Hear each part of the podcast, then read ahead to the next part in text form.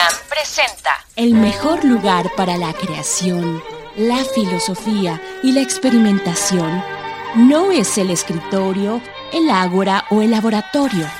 Es la cocina. La cocina del infierno. Con Benito Taibo.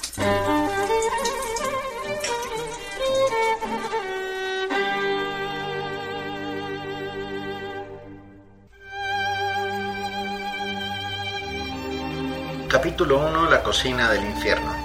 El sancocho para el jefe García.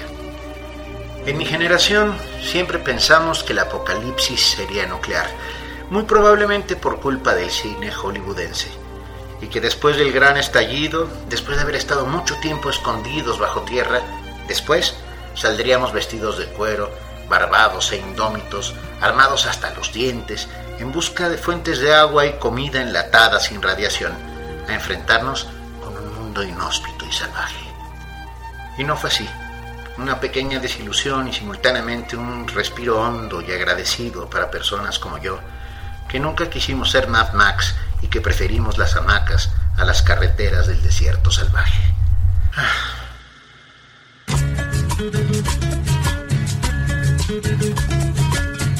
Y sin embargo, este apocalipsis provocado por el COVID-19 nos metió en nuestras casas y nos armó con trapeadores, escobas, geles antibacteriales, agua y jabón, plateadas e imaginarias armaduras para intentar derrotarlo. Nos encerró a piedra y lodo y estamos acostumbrándonos apenas a esta, entre comillas, nueva normalidad, donde no hay ni besos, ni abrazos, ni apapachos, ni cines, ni conciertos en vivo, ni restaurantes abiertos, ni mar. Uf, ni siquiera el mar.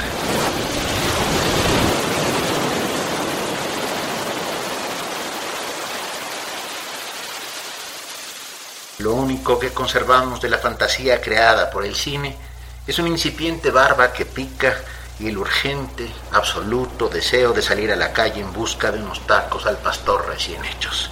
Mi reino por unos tacos, parafraseando a Ricardo III. Instalándonos pues en este mundo nuevo, aferrándonos a la esperanza de que todo termine pronto, apelando a los nuevos profetas y a sus dichos, como el de Yuval Harari, que dice, y cito, no es el medievo, no es la peste negra.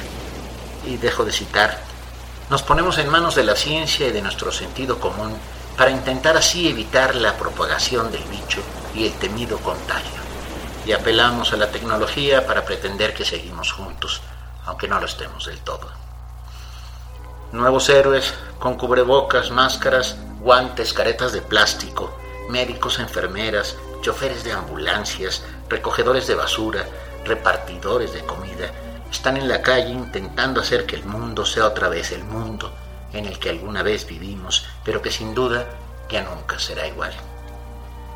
Así que me instalo en un lugar especial y único de mi casa para contar algunas pequeñas historias, porque sé que allá afuera hay otros como yo que se rehusan terminantemente a impedir que la imaginación deje de funcionar, paralizada por el miedo, para seguir siendo capaces de viajar sin movernos del sillón.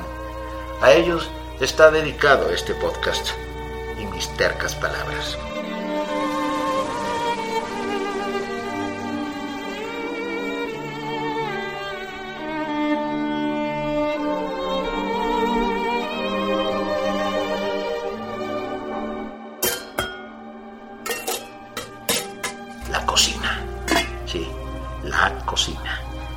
Ese sitio estupendo en el que desde tiempos inmemoriales se han contado historias, transmitido de generación en generación leyendas y proezas, desde donde la abuela enseña a mezclar al nieto ingredientes secretos mientras repite en salmos, pesos y medidas, ese lugar desde donde se hace magia.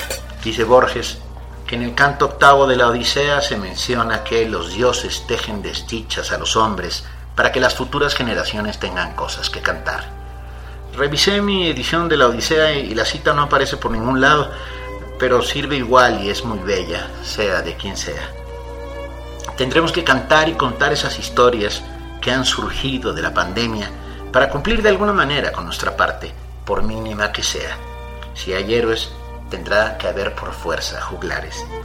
Y mi cocina es acogedora, no muy grande, bien diseñada, tengo un montón de sales y especias, un refrigerador que está lleno de sorpresas, la infinita paciencia de mi compañera que me aguanta y unas ganas enormes de cocinar y de contar historias, por supuesto.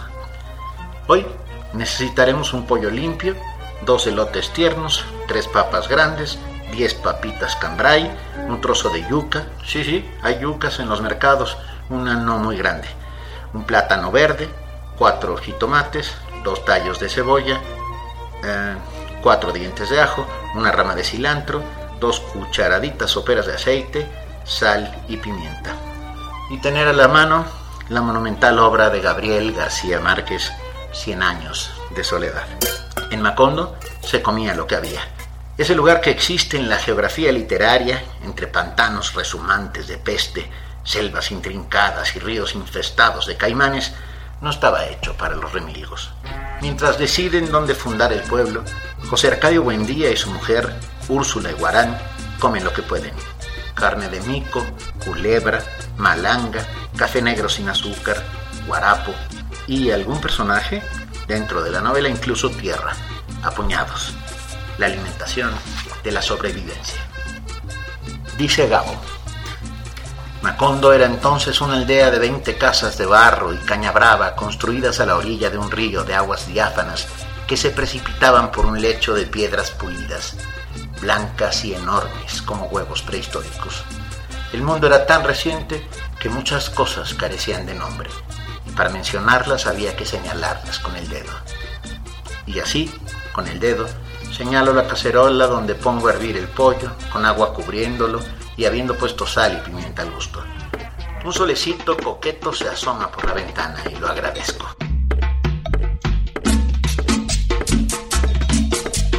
El pollo hierve hasta que cueza, una hora más o menos. Saco el pollo, lo troceo. Pongo entonces en el caldo los elotes cortados, parecidos, pero no tienen que ser idénticos, por supuesto.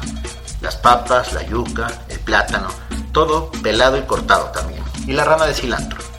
Fuego medio durante 40 minutos más, hasta que todo esté bien cocinado.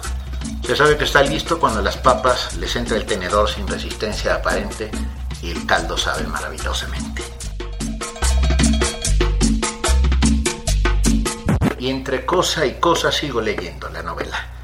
Conservadores y liberales en lucha constante desde siempre. Una tribu de gitanos que llevan hasta Macondo lo que ellos llaman inventos de los sabios de Oriente generaciones de buen día que van naciendo y mostrando su carácter indómito. Aurelianos y Arcadios en sucesión y la fantástica memoria de sus sueños y de sus pasiones. Y en medio de todo esto, una risa que ahuyentaba a las palomas y un violín que suena en medio de la selva. Y como dice Gabo una vez más, el canto de los pájaros, porque, y cito, desde los tiempos de la fundación, José Arcadio Buendía construyó trampas y jaulas que en poco tiempo llenó de turpiales, canarios, azulejos y petirrojos.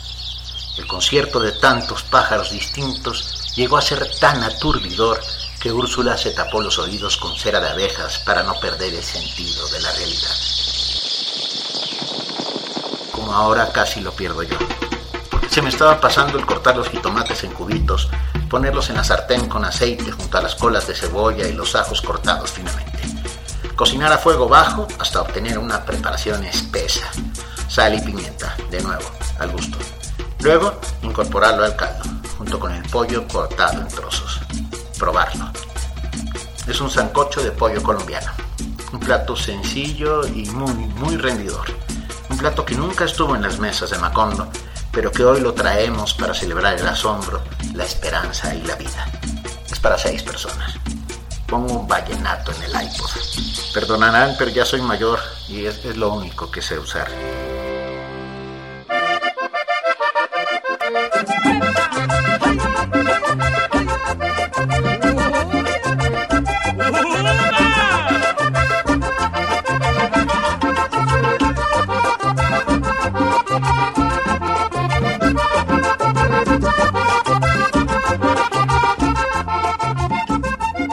De la cocina cabemos apretados, esos seis que dije. García Márquez la preside, el jefe García. Yo al otro lado, mi izquierda, Melquiades el gitano, que trajo por supuesto hielo. Junto a él, Úrsula, que llegó con una mermelada de rosas y el pelo lleno de mariposas amarillas.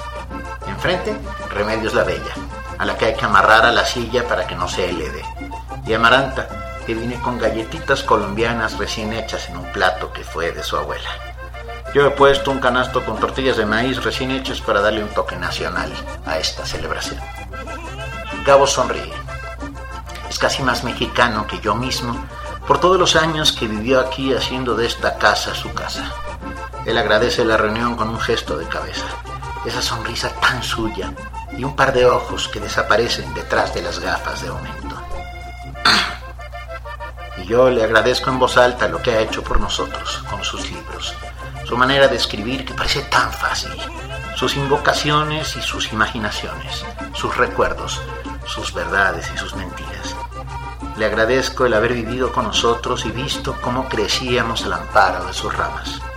Estamos todos, pero cabe una silla más, un poco justa, apretadito aquí entre todos.